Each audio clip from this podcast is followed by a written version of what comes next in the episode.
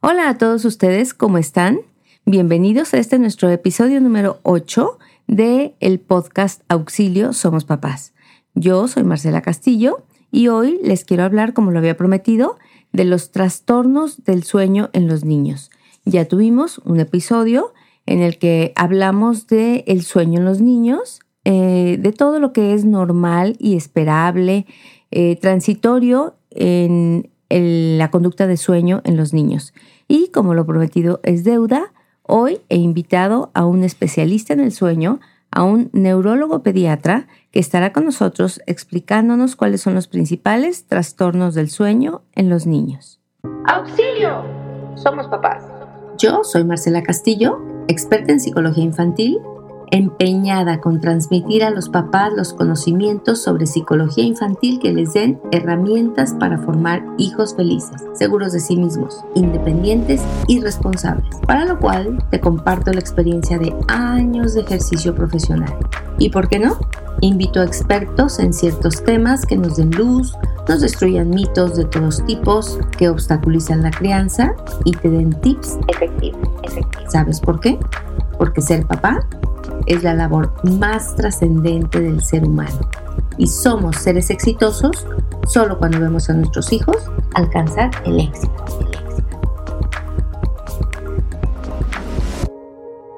Hola nuevamente. Pues hoy está con nosotros el doctor Jesús Gómez Plasencia y Castillo, neurólogo pediatra. Él eh, ha escrito varios eh, capítulos en libros que tienen que ver con el sueño, con los trastornos del sueño, el cerebro durmiente. Él es especialista en este tema. Él tiene una gran experiencia en la consulta particular. Eh, ha participado en varios estudios, en varias investigaciones acerca del tema y hoy nos va a compartir eh, algo que nos creo que nos va a interesar mucho. Muy buenos días, doctor. ¿Cómo está usted? Muy buenos días, Marcela. Muy contento de estar con ustedes y gracias por la distinción eh, por invitarme de nuevo. No, al contrario, parece ser que ya el doctor se está convirtiendo en, nuestro cliente frecuente. este, y yo le agradezco muchísimo que esté aquí porque de verdad hay muchísimas cosas que, bueno, que uno como psicóloga puede detectar, pero que realmente no conoce a fondo lo que es la dinámica del sueño y no puede explicar también a los padres o bien no puede en un momento dado medicar un trastorno del sueño cuando esto sea necesario y él nos va a explicar cuándo es necesario medicar un trastorno del sueño y cuándo no. Yo les hablaba en el eh, capítulo anterior, en el episodio anterior, que muchas conductas que para los padres pueden sonar llamativas o preocupantes en el proceso de sueño de un niño son simplemente mm, conductas normales que tienen que ver con las diferentes fases del sueño, en donde eh, los podemos creer que un niño se duerme y duerme como un niño, es decir, tac, cae dormido en la cama y no tendría que suceder nada, no tendría que despertar a medianoche, moverse, levantarse, eh, hacer algunos quejidos, llamar a los papás, darse la vuelta, buscar el chupón, moverse o tener ciertas sacudidas o o episodios así leves de apnea y hablábamos un poco de las fases, de las fases del sueño. Este, bueno, pues aquí el doctor es un experto y a mí me gustaría, no sé si podría, doctor, en, mm, de una manera así como súper breve, explicarnos acerca de estas fases del sueño eh, para que después cuando entremos ya en materia de cuáles son los principales trastornos que pueden aparecer en la infancia eh, relacionados al sueño, eh, entender pues en qué fase se dan o, o qué está pasando con este proceso tan activo y tan dinámico como es el sueño. Muy bien, pues el, eh, todos tenemos cuatro a cinco ciclos de sueño por noche. Cada ciclo está formado por la etapa sol, que a su vez consta de cuatro etapas, y la etapa MOR, etapa de movimientos oculares rápidos, por ser este una característica prominente precisamente que le da el nombre. Estos ciclos se repiten como ya mencioné, cuatro a cinco veces por noche. Y lo característico es que entre más profundiza el sueño electroencefalográficamente, las ondas se hacen más lentas y de mayor voltaje en la etapa sol.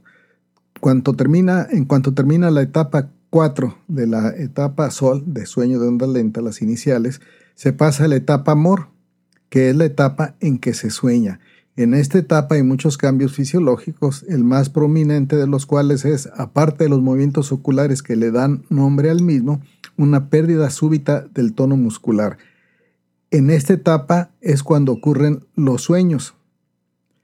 Y precisamente la pérdida del tono muscular es para evitar que se actúen los sueños.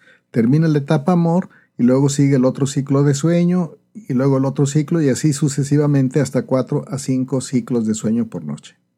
Ah, o sea, entonces entiendo que nosotros, recordemos o no recordemos, estaríamos soñando aproximadamente unos, teniendo unos cuatro sueños.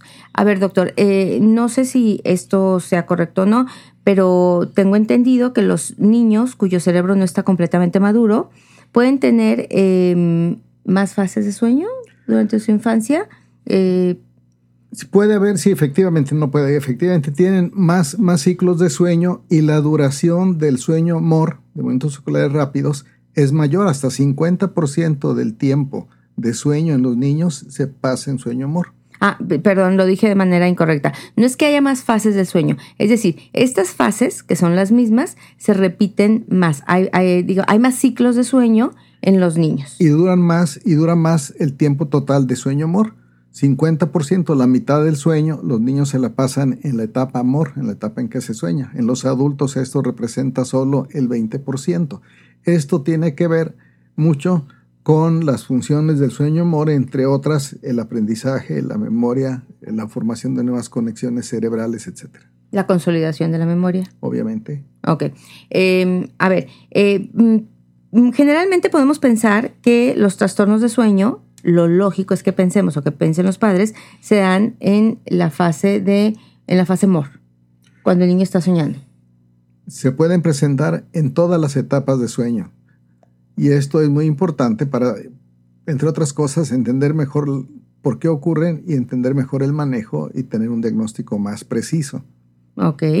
Eh, yo platicaba en el episodio anterior en el que hablé de los, del sueño en los niños que lo más común o el motivo más común por el que unos padres van a buscar ayuda psicológica, ayuda pediátrica o neurológica es eh, por algo que nosotros llamamos el insomnio conductual, que es un insomnio provocado por un mal manejo, por una inconsistencia en los padres en donde el niño, bueno, a cierta edad, porque es lógico, porque está motivado a estar despierto, se niega a irse a la cama, pide la compañía de los padres, también interviene mucho la fantasía alrededor de los dos años o un poquito antes, entonces el niño tiene miedos, este, en fin, una gran cantidad de cosas en donde explicamos ampliamente cuál es el manejo que debe hacer. Yo, en mi inmensa mayoría de pacientes que buscan ayuda o apoyo, eh, por un problema de sueño en los niños, me encuentro con que hay un insomnio conductual de fondo.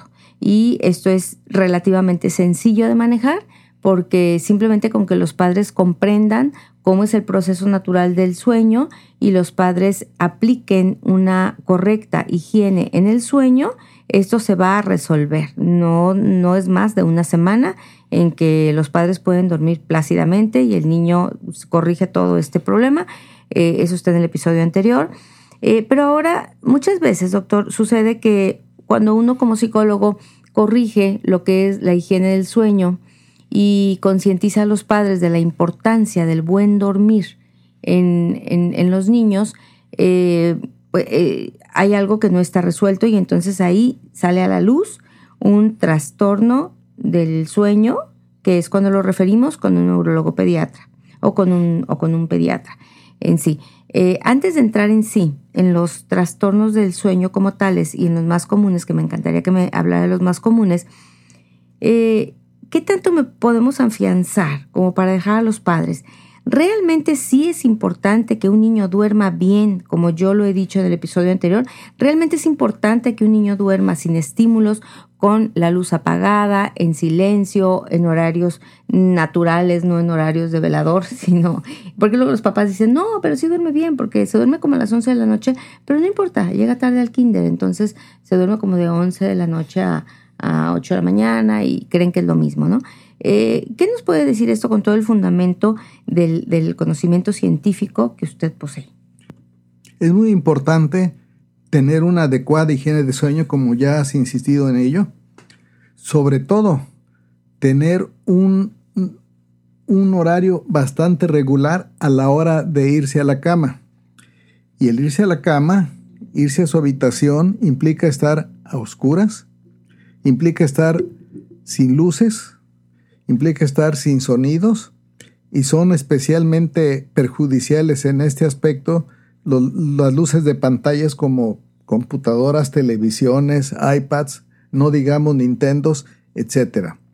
Recuerden que la principal cantidad de información entra al cerebro por los ojos.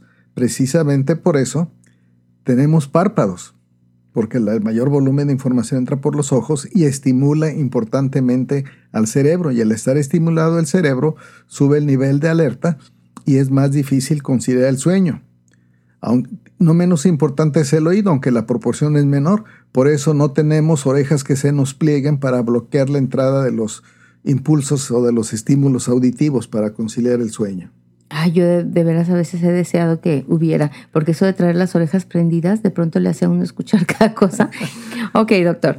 Este, a ver, me gustaría que, que, me dijera, dentro de los ya propiamente trastornos del sueño que nosotros remitimos los psicólogos a un especialista, ¿cuáles son los más comunes? ¿Cuáles son los que más eh, llegan a la consulta neuropediátrica? O mm, sobre todo, ¿por qué es tan importante pues diagnosticarlos y en su caso tratarlos? Si aquí es importante, primero por su frecuencia. Si tomamos todos los eh, trastornos de sueño, incluyendo el insomnio conductual, que es de los más frecuentes y más fácil de manejar, hasta un 50% de los niños al llegar a la edad escolar tienen o han tenido alteraciones de sueño. Y es importante tratarlas porque el tener una alteración de sueño, cualquiera de los trastornos de sueño que existen, que son múltiples, va a resultar en somnolencia. Y a diferencia del adulto que se ve adormilado, se ve somnoliento en el día, en el niño la somnolencia se va a manifestar clínicamente por irritabilidad, por agresividad, por problemas de conducta de otro tipo, por dificultades atencionales. Intolerancia, por Intolerancia, baja tolerancia a las frustraciones, la habilidad emocional, fácilmente se enojan, fácilmente se contentan y en adolescentes hay tres, cuatro estudios en Estados Unidos y dos o tres en Canadá, si mal no recuerdo, que han mostrado que la somnolencia por no dormir adecuadamente eh, es causa de accidentes automovilísticos en los adolescentes. Sí, em, comentábamos eh, fuera de estos micrófonos cuando eh, invité al doctor a que participara en este podcast para ustedes que es impresionante cómo muchísimas veces cuando yo recibo un niño que tiene un problema grave de comportamiento, que me describen al niño como berrinchudo, irritable, llorón, agresivo, intolerante, muy violento con los hermanos, eh, ese niño que como que no está, no está bien, está enojado con la vida, eh, ya es casi para mí eh, un dato de que el niño no está durmiendo bien. Entonces siempre pregunto, bueno, pero el niño duerme bien, el niño a qué horas duerme. Y el niño generalmente tiene un trastorno de sueño o un trastorno conductual en cual los papás dicen, bueno, es que yo llego muy tarde de trabajar, quiero convivir con el niño, este, y me gusta mucho bañarlo. Entonces el niño se viene durmiendo como a las diez y media de la noche, a veces hasta las once, y el niño se levanta a las siete de la mañana para ir al, al, kinder, etcétera. Entonces, eh, es impresionante. Se corrige el ritmo de sueño, el niño duerme lo suficiente y el motivo de consulta desaparece prácticamente. así, es, existe una falsa creencia de que, bueno, si esta noche voy a desvelar, aún en adolescentes, que es muy frecuente esto, que si, esta no, que si este fin de semana, el viernes y el sábado, voy a desvelar hasta las 4 o 5 de la mañana, pues el domingo me levanto hasta las 4 de la tarde y en horas compenso hasta el último minuto la cantidad total de sueño. Sin embargo, esto no es correcto. Aunque se duerma la cantidad completa de sueño que se debió haber dormido, existe una deuda de sueño de, de la etapa MOR. Esta solo se compensa en parte y se va recuperando esta deuda a lo largo de la semana. Cuando si de nuevo sucede lo mismo el fin de semana, entonces ya tenemos problemas por la falta de sueño, MOR específicamente. Esto, pues, repito, es más crítico en los niños que son los que tienen mayor proporción de tiempo MOR de sueño, que es muy importante para el desarrollo cerebral, para no abundar más. De hecho, existe un trastorno específico de retraso de fase del sueño. en que, y esto lo estamos viendo en estos momentos en la pandemia, ha sido motivo de consulta que llegan pacientes por somnolencia, por diferentes problemas, desde bajo rendimiento escolar, distraibilidad, irritabilidad, etcétera, porque se están durmiendo más tarde, se están levantando más temprano, perdón, se están levantando más tarde y se va recorriendo tres horas, cuatro horas a veces el horario de sueño. Y esto es importante corregir. Sí, o sea, no es lo mismo dormir de siete y media de la noche a siete y media de la mañana que de 11 de la noche a 10 de la mañana. En un niño definitivamente esto no es lo mismo y sí tiene este, consecuencias conductuales. Y de ahí la importancia entonces que hay de diagnosticar y tratar un problema de sueño en el niño. Así es. Esto también es crítico por el problema ahora de los juegos de Internet, de los juegos digitales, de Nintendo, etcétera, en donde aún a escondidas de los padres muchas veces y sin que lo sospechen la mayoría de las ocasiones, el niño se desvela entre semana, en periodo de clase, se va a dormir a las 12, 1 de la mañana por estar jugando con otros amigos y al día siguiente se tiene que levantar temprano y esto va a provocar una somnolencia por acumulación de esa deuda de sueño. Así es, que, qué bueno fuera que esa somnolencia se manifestara simplemente como se me cierran los ojitos, pero se, se manifiesta de otras formas muy diferentes. Eh, a ver, doctor, me gustaría que nos platicara en consulta, en, en el día a día, cuáles son los trastornos de sueño más frecuentes de nuestros niños. Pues quizá entre los más frecuentes es diferente a la consulta neurológica de la pediátrica o de la psicológica, son los terrores nocturnos. Son episodios que se presentan en la primera mitad de la noche, generalmente ocurren entre los 2 y 3 años de edad, con un pico cerca de los 6 años. Hasta un 5 o 6% de los niños lo presentan, puede ser ocasional, puede ser, pueden ser frecuentes. El niño despierta asustado, confuso, desorientado, llorando tremendamente, no, no reconoce a los padres que acuden a confortarlo, preocupados y asustados, lo tratan de calmar, los ignora. En fin, finalmente se puede tranquilizar de solo, independientemente de las maniobras que hagan los padres. Y de una manera abrupta. Y de una manera abrupta y al día siguiente hay amnesia del episodio. Eh, para, para aclarar un poquito, porque creo que fue algo que mencioné en el episodio pasado, de pronto los padres confunden lo que es un, em, un, terror, nocturno, perdón, con una pesadilla. El terror nocturno y las pesadillas eh, no se parecen, pero básicamente lo que les puede ayudar mucho a los padres es en la pesadilla hay un despertar claro. El niño te puede decir lo que estaba soñando y hay un reconocimiento de los padres y se busca la protección, la compañía de los padres. Quizás el niño solloce o no quiere estar solo porque tiene miedo de las imágenes que recién estaba soñando. Eh, mientras que en el terror nocturno el niño no despierta abruptamente, eh, el niño sigue dormido después de que el terror nocturno pasa. Y al no tener un despertar claro, el niño no tiene contacto visual con sus padres, es decir, el niño está dormido, tiene los ojos abiertos y los padres pueden estar confundidos y pensar que el niño está despierto, pero el niño no reacciona a los estímulos externos. O sea, si lo calmamos, si lo llamamos por su nombre, el niño pareciera que no nos escucha, pareciera que no nos entiende y él sigue con este episodio de terror nocturno. Hasta que así tan abruptamente como empezó, de esa misma manera, ¡pum!, termina. Al día siguiente el niño no se acuerda de nada, está, descansa muy mal, entiendo, está el niño muy cansado, los padres están mucho más todavía. Pero si al niño le preguntamos, ¿qué pasó anoche? ¿Por qué llorabas? ¿Por qué gritabas? ¿Por qué estabas tan asustado? El niño así como que, ¿qué? ¿Yo? ¿De qué me hablas? No tengo la menor idea. Mientras que el niño que tuvo una pesadilla eh, es capaz de relatar, este, quizás hasta con lujos de detalle, la pesadilla que tuvo. ¿Ok? Esto es porque se presentan en diferente fase de sueño el terror nocturno y la pesadilla, doctor. Así es. Los terrores nocturnos no tienen nada que ver con ningún proceso de ensoñación. El niño no está sonando nada. Despierta en la etapa 3, principios de la, 4, de la etapa 4, sol, y está actuando el cuadro.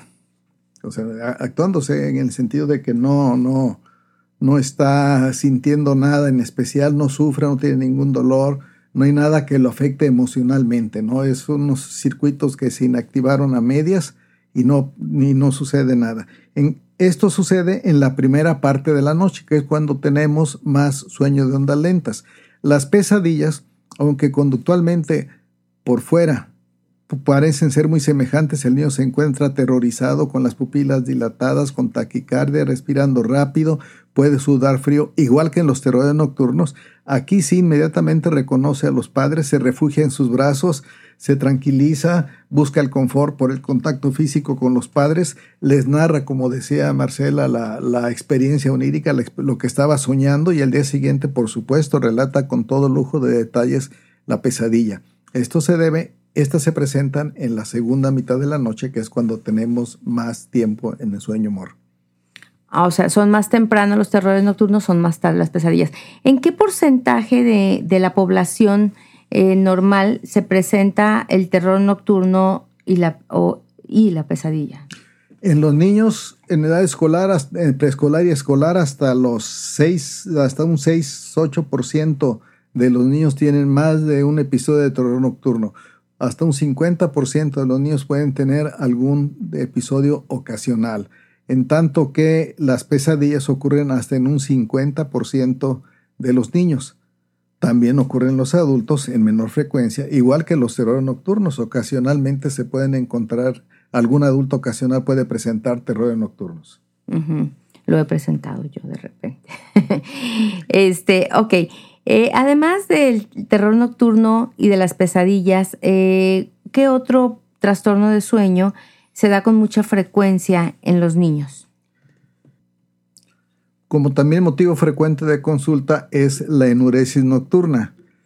Generalmente se diagnostica enuresis nocturna cuando va más allá del tiempo en que la gran mayoría de los niños controlan su esfínter urinario por la noche. Generalmente se da una edad máxima entre 4 y 6 años. Si después de esta edad persisten los accidentes nocturnos, entonces ya se puede diagnosticar enuresis nocturna. La enuresis nocturna puede tener varias causas. Puede ser debido a una infección de vías urinarias, puede ser debido a una malformación de vías urinarias.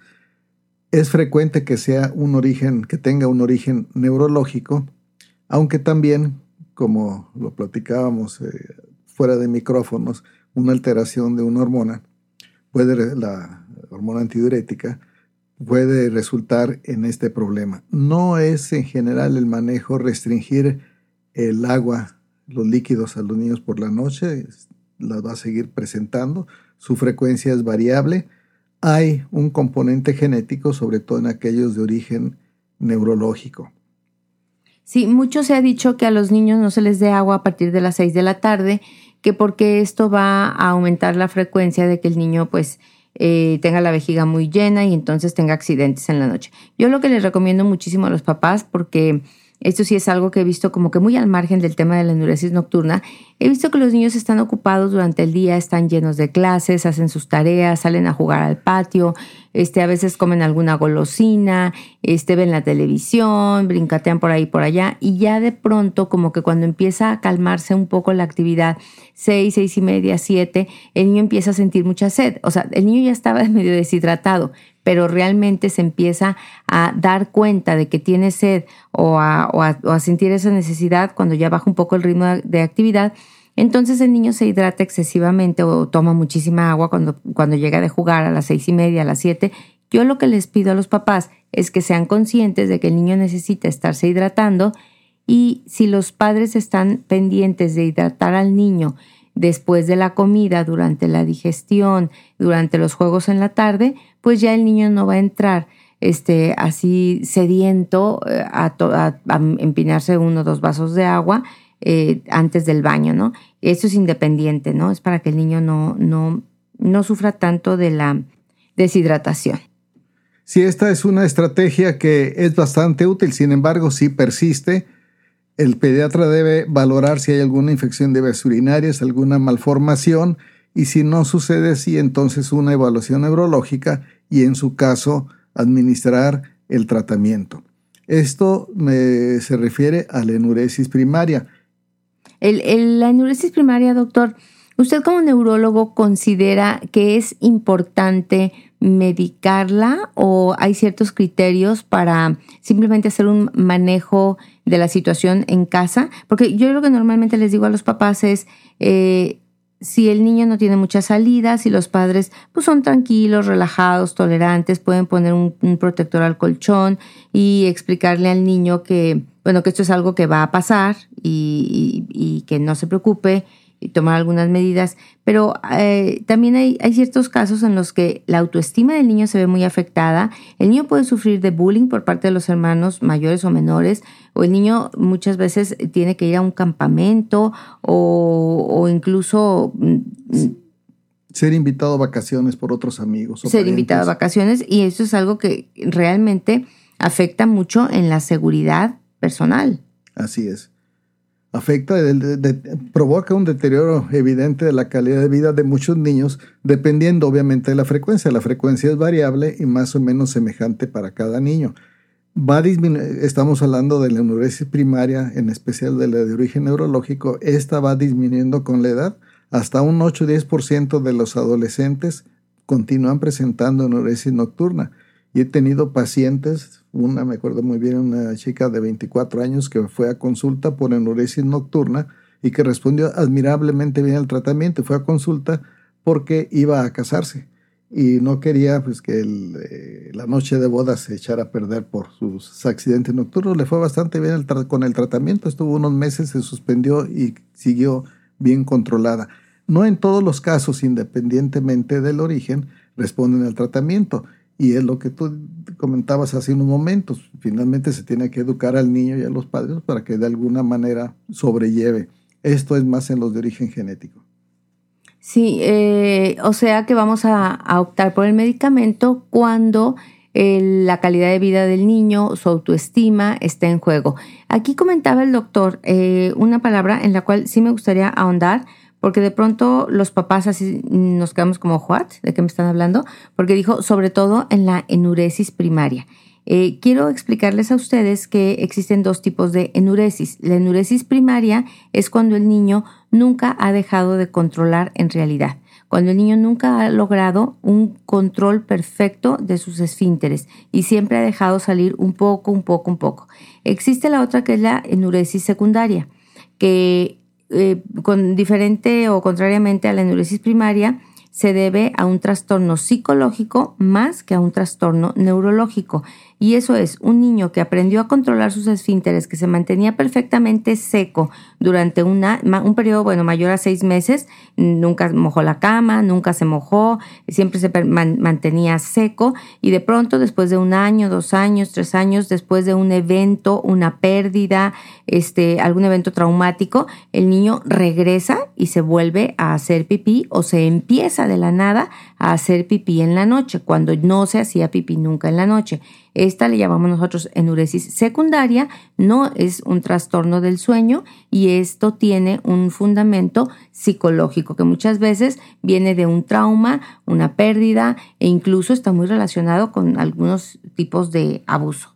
Ok, esto es con respecto a la enuresis. Inclusive, no solo una pérdida, sino una ganancia. El tener una nueva hermanita puede provocar una enuresis secundaria. Exactamente, es una ganancia, pero para el niño es una pérdida en ese vínculo exclusivo de amor, cariño con sus padres, pero claro, aquí de lo que se trata es de que él entienda a la larga que es una ganancia. ¿Ok? Entonces hasta el momento tenemos los terrores nocturnos, las pesadillas y la enuresis nocturna. ¿Algo más que agregar? Pues yo creo que sería importante, importante mencionar por frecuencia la apnea obstructiva del sueño. Esto es un problema muy importante porque como todos sabemos estamos en los primeros lugares, el primero y el segundo, en obesidad del adulto y en obesidad infantil a nivel mundial. Y la obesidad, la obesidad es una de las principales causas de apnea obstructiva del sueño en la apnea obstructiva del sueño, el paciente característicamente ronca mucho y deja de respirar. Con esto, su, se superfeliz, yo creo que ha sido experiencia universal que alguna vez tenemos algún ronquido propio tan fuerte que nos despierta a nosotros mismos. A ver, o sea, los niños también roncan. Los niños también roncan, todos los, todos los seres humanos roncamos en algún momento pero cuando es un ronquido fuerte, como sucede en la apnea obstructiva del sueño, la principal causa es la obesidad. La segunda causa en frecuencia es el crecimiento de adenoides y amígdalas. Y bueno, también algunas variantes anatómicas, una laringe corta, la, la mandíbula, el maxilar inferior más corto, lo que se llama retrognasia, etcétera, ¿no? Estos cambios anatómicos pueden obstruir la vía aérea y facilitar que no se respire bien durante el sueño, se genere un ronquido y este ronquido, si no despierta, cuando menos hace que el sueño sea más ligero y se altera la arquitectura del sueño, se priva del sueño humor con todas las consecuencias de falta de sueño. Muchas veces este, sucede que acomodando al niño, el niño deja de roncar porque estaba muy mal acomodado o tenía así la cabeza como toda por ningún lado, este, de repente se mueven tanto que quedan con la cabeza colgando y la boca abierta, etcétera.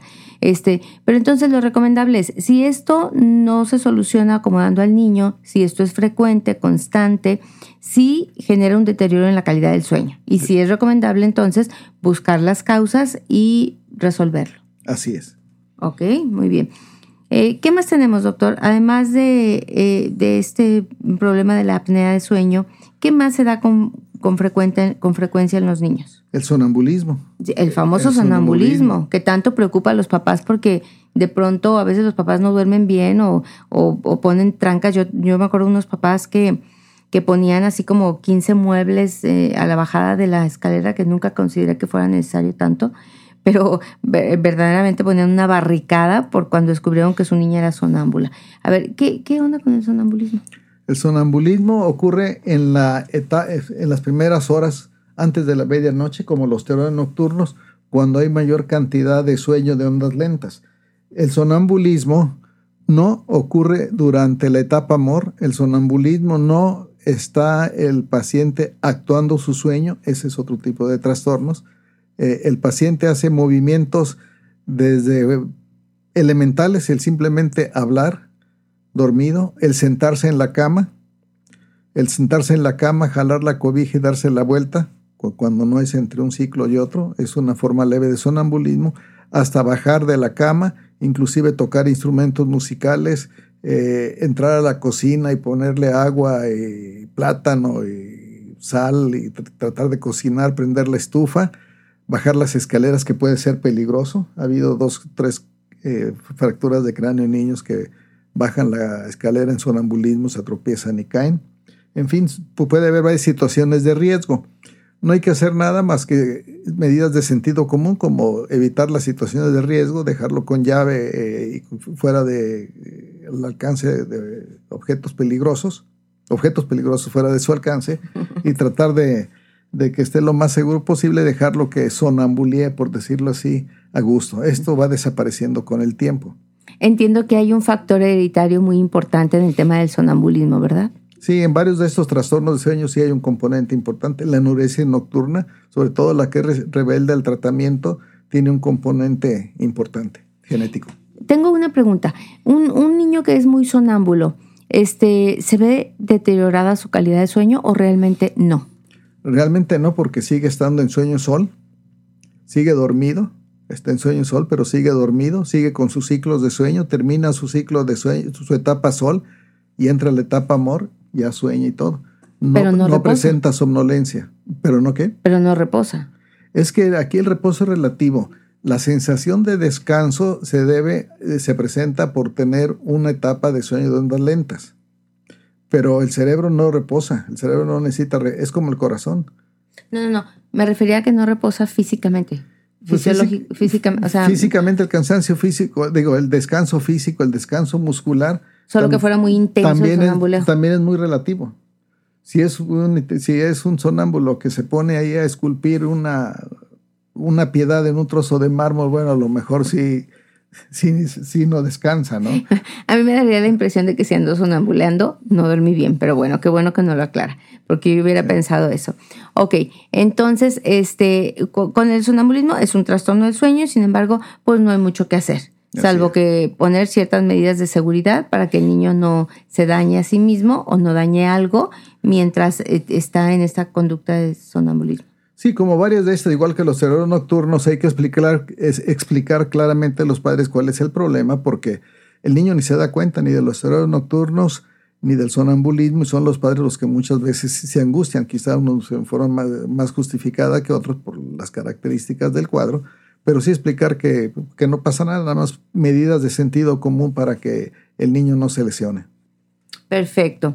El, sonambulismo, ¿qué más, ¿qué más es frecuente en la consulta eh, neurológica como trastornos del sueño en el niño? La narcolepsia, aunque es más frecuente en adultos, la narcolepsia también puede iniciar en niños. La narcolepsia es, son los clásicos ataques de sueño, la persona que se queda dormido en todos lados. Eh, independientemente de que tenga un horario de sueño nocturno normal, de características normales, este es un trastorno en que desde el punto de vista electrofisiológico se diagnostica por una latencia corta de sueño.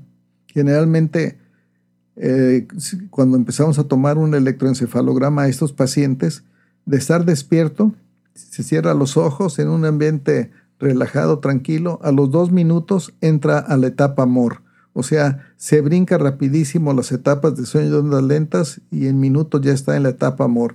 Eso es lo que se llama latencia muy corta de sueño amor es prácticamente diagnóstico de narcolepsia. La narcolepsia tiene tres componentes. Uno, la somnolencia diurna excesiva. Dos, la cataplegia. El paciente en forma súbita se le desconecta el switch del tono muscular. Decíamos al principio que en cuanto se inicia la etapa amor, se desconecta el switch del tono muscular en milisegundos para evitar que se actúe el sueño. Queda paralizado eh, todo el cuerpo. Y la cataplegia es cuando se desconecta el switch pero en vigilia. Y esto puede ser precipitado por situaciones emocionales. Si hay tiempo, luego os contaré de un paciente de este tipo. Y tres, la parálisis de sueño. Esta generalmente se presenta las, eh, pues ya cerca de la hora de despertar, que es cuando la etapa amor dura más, se está teniendo un sueño generalmente terrorífico, una sensación de peligro inminente, está uno, está el paciente atado a la vía del tren y viene la locomotora a toda velocidad y en ese momento despierta de la impresión, pero el switch del tono muscular no se alcanza a reconectar, el paciente está paralizado con esa sensación de peligro inminente y es una sensación terrorífica. Despierta, paralizado. Qué interesante, doctor. Entonces, a ver, la narcolepsia sí se presenta también en niños, me imagino que no es muy frecuente, pero las, las características entonces que hablaba que tiene es, primero que hay de pronto un cambio súbito de la etapa sol a la etapa mor de sueño durante el día. O sea, el niño cae dormido, de repente está comodito, se apaga la luz, lo que sea, y ya está dormido de un segundo para otro. Eh, otra forma como se presenta es que hay una pérdida de tono muscular. El niño cae consciente, no, no se desmaya, no está despierto, sí, sí, sí, pero de repente, ¡fum! como si se le, como si se convirtiera en un monito de trapo, ¿sí? Y el tercero, después de un sueño terrorífico, se despierta, pero el tono muscular está desconectado aún. Entonces esa sensación de no podernos mover. Es lo que le llaman que se nos subió el muerto. Así es, esto generalmente sucede al despertar. Ah, cierto. Yo he oído mucho esa frase y yo digo, a veces sí me daba pena, pero yo decía, a mí también se me ha subido el muerto, porque yo también he, tenido esa sensación de que despierto como con una emoción muy intensa, como con, con, miedo, como asustada y no me puedo mover. Y entonces, pues sí, ¿no? Si uno googlea, hay una cantidad de información con cuestiones esotéricas y de, de no, no, no, bueno, es para volverse loco lo que hay en el Internet explicando este específico, eh, esta experiencia específica que ocurre durante la noche cuando no te puedes mover y acabas de despertar con muchísimo miedo. Es más que en la noche, es al despertar matutino. Al despertar, sí, al despertar ya, ya como en la madrugada, ¿no? Este, ya, ya al despertar a la, a la hora casi usual, que es cuando está uno en el sueño mor más prolongado. Realmente los sueños no se recuerdan porque es basura irrelevante, es basura de cuando está consolidándose la memoria. Ok, doctor, este, a ver, algo más eh, que pueda haber de trastornos de sueño en el niño. Por ejemplo, los niños que Es muy común que los niños echen, tiren de patadas en la noche. Esto podemos considerarlo un trastorno del sueño o simplemente es muestra de que el niño es muy inquieto, muy activo, por ahí quizá puede ser hiperactivo, o si estamos hablando también de un trastorno específico del sueño en los niños. Bueno, sí puede encontrarse más frecuentemente en los niños hiperactivos, efectivamente, pero no quiere decir que tengan un exceso de energía. Es un trastorno específico del sueño, al cual hace pocos años se le cambió de nombre oficial y ahora se conoce como trastorno de movimiento periódicos de las extremidades. Son niños que en las etapas 3-4 del sueño de onda lentas tiran manotazos, tiran patadas, perfectamente dormidos y sin la menor intención de lastimar o, golpear a alguien, que es en viajes, en vacaciones, etcétera, cuando a veces se, se presenta, se diagnostica, más bien se dan, los cuenta, se dan cuenta los familiares que tienen este problema y van a consulta preocupados porque pueden confundir desde crisis convulsivas hasta episodios de agresividad. Sí, bueno, díganme a mí que viajo con la nieta y de repente son unos rounds que sí despierto medio enojada, o sea, sí me da coraje porque me agarra las patadas.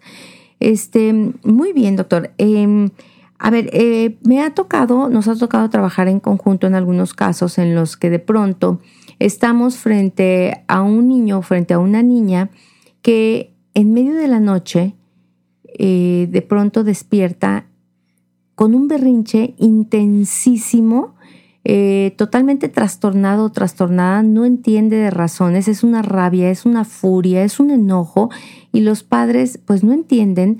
Está como muy comprendido que los niños hacen berrinche en el día, pues es normal, es una etapa del desarrollo de todo niño, es una etapa de, incluso para reafirmarse, para conocer cómo funciona el mundo, etcétera. Y luego me ha pasado a mí, no es, no es raro, ni son pocas las veces que me ha pasado, que con algunos niños de temperamento muy fuerte, de temperamento difícil, que son muy voluntariosos, que de pronto este, a lo mejor tienen umbrales muy bajos y que hacen muchos berrinches durante el día, eh, los papás me dicen que en la madrugada o a medianoche o 11, 12, una de la madrugada, no sé en qué edad se más frecuentemente, usted nos dirá, despiertan con este como especie de berrinche. Y algunas veces cuando voy trabajando terapéuticamente con los padres y con el niño, me cae el 20 de que estamos frente a algo que no es meramente conductual. Y entonces es ahí donde yo los refiero a tratamiento y para mi sorpresa, eh, efectivamente el doctor corrobora que hay un componente epiléptico, por decirlo así. En, muchos de estos casos, sí. De hecho, en varios de los trastornos de sueño es importante hacer diagnóstico diferencial porque muchas crisis epilépticas que se presentan durante el sueño y en niños y en adultos hay ciertos tipos de crisis epilépticas que solo se presentan durante el sueño nocturno. Pueden confundirse con trastornos de sueño o a la inversa, hay trastornos que se pueden confundir con epilepsia. Entonces tiene uno que ser muy cuidadoso y saber interpretar muy bien su estudio electroencefalográfico para tener un diagnóstico diferencial preciso. Algunos de estos niños berrinchudos presentan también un trastorno específico de sueño, algo equivalente como terrores nocturnos, pero aquí son, le podríamos llamar como brotes de agresividad nocturnos tienen una fisiopatología, tienen un mecanismo de producción semejante al sueño nocturno, pero otros tienen un componente epileptógeno y la mejoría es espectacular con medicamentos antiepilépticos.